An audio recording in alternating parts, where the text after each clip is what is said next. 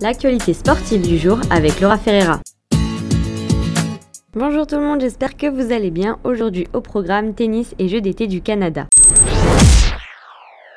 Du côté du tennis, la québécoise Leila Fernandez n'a pas réussi à tenir le rythme des victoires au deuxième tour de l'Union Bank National à Toronto. Après une fracture au pied, la jeune femme a réalisé plusieurs matchs sans faute avec des belles victoires. Tout était bien parti pour elle jusqu'à une égalité avec son adversaire Béatrice Haddad Maya. Mais la brésilienne a fini par prendre le dessus et remporte le match. Du côté des garçons, Félix Auger Aliassim a quant à lui réalisé un beau match. Il a donné des sueurs froides aux amateurs mais a fini par s'imposer et remporte son match de 7 à 5 et 6 à 4 contre son adversaire.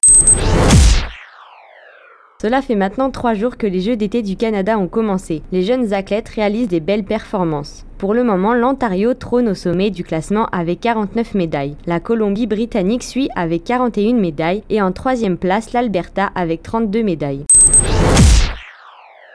Du côté de l'athlétisme, le Canada remporte une médaille d'argent lors de la Jamen League de Monaco. Le Canadien Marco Arop a récolté la médaille d'argent des 1000 mètres et réalise un record personnel.